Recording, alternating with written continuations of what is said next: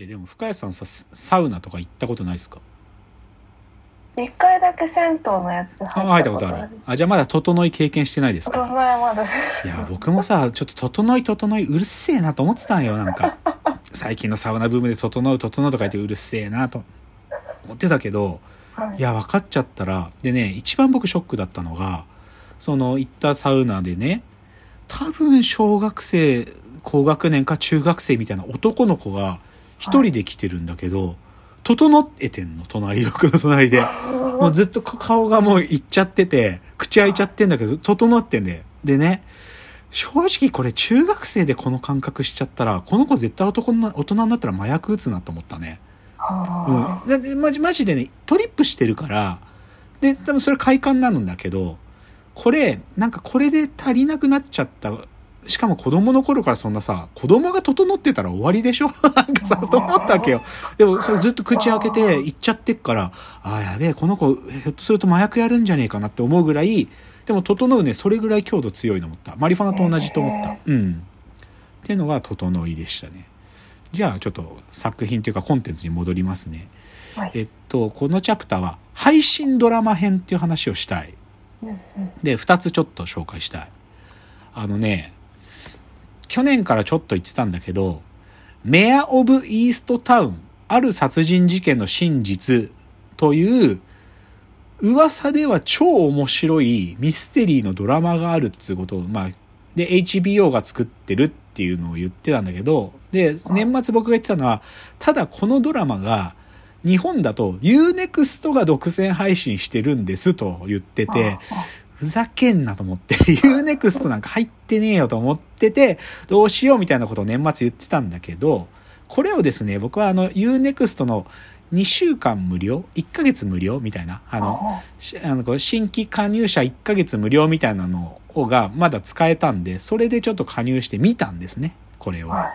で、ちなみにこのメア・オブ・イースト・タウンっていうのは、もうアメリカではめちゃくちゃ評価されてて、そのドラマに挙げられる賞のエミー賞ってやつがもう16部門ノミネートされてたりとか、あの映画ドラマのレビューサイトのロッテントマトでもう94%満足度みたいな、これすげえ数字なんだけど、はでこれを見たんですね。まあ。で、まあ、向こうのシチュエーションとしては、向こうはえ HBO Max っていう配信サービスで見れるらしいんだけど、その最終話が出された時が、もうアクセスが集中しすぎてサーバー落ちたっていうぐらいすごかったらしいのね。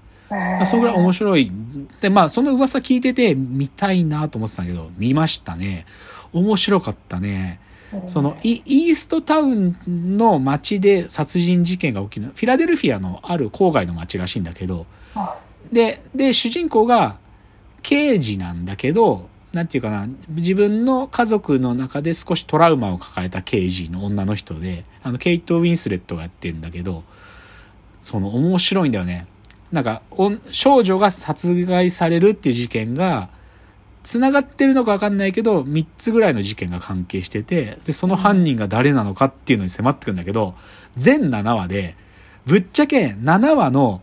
残り30分まで犯人分かんないよ。い。へ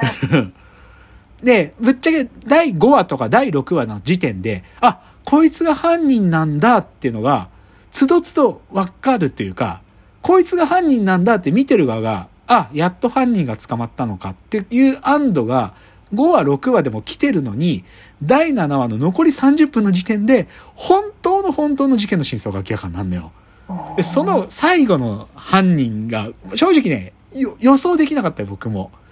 その残り、犯人が明かされる2分前に、あ、そこ？みたいな。そこだったのか？みたいな。で、そこまでのある意味、なんていうかな、し伏線というか、こう、ちょっとずつヒントは散らばってるけど、よっぽど注意してたりとか、ミステリー見慣れてる人でも見つかんないと思う。それくらい面白かった。でね、だからそ、そ、本当に最後の真相は、びっくり。なんか、面白い。で、なんだけどね、一つ気になる部分があって、別にこれ別に映画作品のダメっていうポイントじゃなくて、なんかね、田舎町なんだけど、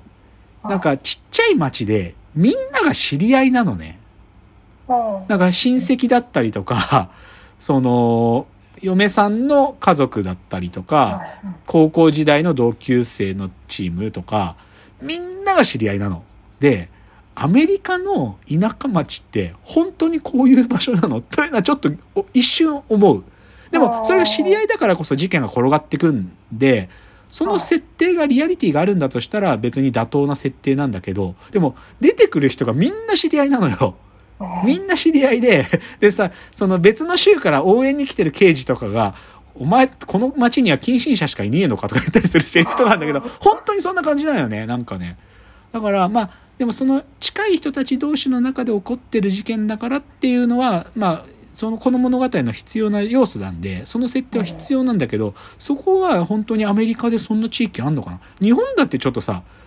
む、本当に、なんか限界集落の村とかだったらあり得るじゃない？みんなが、なんか同じ名字の 一族ですみたいなさ。けど、アメリカでこんなことあるんやと思ってるのはちょっと、そこは気になったな。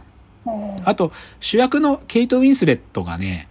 まあ、ケイト・ウィンスレットって彼女のデビュー作「タイタニック」のでさあのディカプリオのあの女の子あのちょっとちょっとちょっと太った女の子だけど彼女がいやーやっぱりあ、あのー、オスカー取っただけはあるね。すごいうまいよ。うまい。うまくなってる。で決して綺麗な女性っていうわけじゃなくてなんかねジーパンのラフな格好の刑事なんだよね。なんか、あ、でも女性のアメリカの刑事ってこういう格好の人いるんだっていうのがわかる。なんか、こう制服着たコップみたいな人とも違うし、なんか、モーガン・フリーマンみたいなかっこいいがコート着てる刑事とも違くて、あ、こういうラフな格好してる警察官っているんだな、みたいな感じのがすごくよくわかったのが面白かった。だから、ちょっとね、結論を言えば、噂にたがわぬ出来で、本当に最後の犯人が見つかる瞬間が、第7話の、最後の7話の残り30分まで分かんないっていうのは、やばいとこだと思うね。これすごいとこだと思う。よく作ったなと思うね。が一つ目。で、もう一個の配信ドラマで、これ僕正直まだ見終わってないんだけど、ただこれ面白いっていうので、あのね、ネットフリックスで、ビリオンダラーコードっつうのを今やってんのよ。で、これ、ドイツの、ネットフリックスドイツが作ってるんだけど、これがね、面白いのよ。これ、あの、実話を元にしてる、あの、ベーストントゥルーストーリーなんだけど、これが、Google Earth ってあったでしょ？2005年ぐらいから出てきてさ、地球にグイーって寄っていけるあのサービス。で、実はあれが、ドイツのある会社が作ったやつをパクったんだって話なのね。うん。で、ドイツのね、アートプラスコム、アートコムとかも言ったりするんだけど、その会社で、このチームは、ベルリン芸術大学の学生と、その当時ベルリン、まだ、だから、ベルリンの壁が崩壊した後ぐらいに現れたハッカー集団がいるんだけど、そのベルリン工科大学のアートのチームとハッカー集団の奴らが一緒になって作ったチームで、でそれが本当に地球儀にグイーって迫ってく、その地球儀から自分が今いる場所とか行きたい場所にグーって迫って行く、どこでも行けるっていうそういうプロダクトを作って、テラビジョンって言うんだけど、それを彼らが1994年に作ってんのよ。で、Google Earth が出たの2005だよ。で、アルゴリズムとかあ、あらゆるものをパクってんの、マジで Google が。で、物語は、そのアートプラスコムっていうそのデザイン、あの、アーティストとハッカーのチームが、そのテラビジョンを作るまでの物語と、Google を相手に裁判をしていくって物語が全部になってて4話なんだけど、面白いの、これ、とにかくで、ぶっちゃけ94年なんてインターネットもまだ全然ないよ。インターネットもない。で、パソコンのさ、メモリーみたいなのもめちゃくちゃ小さいから、扱えるデータのサイズなんてもう超ちっちゃいわけ。だからある意味、今ってさ、もうパワープレイでさ、衛星写真で解像度が同じやつ全部集められるわけじゃん。けど、で、それで作られてるものが Google Earth だったりさ、あの GPS の地図系のサービスだけどさ、その当時なんかその解像度が高い写真衛星写真すら手に入んなくて、それをどうやって、なんていうかな、滑らかにつなげて、地球儀からギューって降りていくみたいな絵を作ったみたいな、そのアルゴリズムのは、ひらめくシーンとかもめちゃくちゃ興奮するんだけど、あ面白いのよ、これ。で、4話で終わる。で、プラスね、あの、ネットフリックスにこのビリオンダラーコードの制作の舞台裏の短い、あの、撮影ドキュメンタリーみたいなのもあるんだよ。ビリオンダラーコード制作の舞台裏っていうのを見ると、あ、この話マジなんだってこともわかる。本当に Google 相手に裁判したんだなってのを書いてあって面白い。でもなんで Google にパクられたかってこともわかるんだけど、面白くて。でね、最大に面白いのがね、これね、全裸監督とほとんど作り同じなのよ。あの、ネットフリックスの、このいろんなグローバルのチームがさ、それぞれのローカルごとでドラマ、オリジナルドラマコンテンツ作るじゃない？で、全裸監督がそれの日本版だったわけだけど、プロットの、なんていうのかな、そのシナリオの書き方の作りが超似てんの。このアンダードッグっていうのかな、別にまだ成功者じゃない奴らが、ジャイアントを倒すために、でも自分たちの知恵と工夫で、なんかイノベーションを起こして倒していくみたいな作りになってて、全裸監督で AV 業界で圧倒的帝王がいるところにちっちゃいチームが挑んでいくみたいな話に似てんの、すごく作りが。で、だけど最後破滅するんだけどね。でもそのシナリオもかなり似てて面白いのよ。だから多分ね、ネットフリックスは多分この全裸監督のこのパターンっていうのは一個の成功則だっていうのは彼はやっぱり捉えてて、だからね、スペインのドラマとかも最近また出てるけど、似てる、すごく。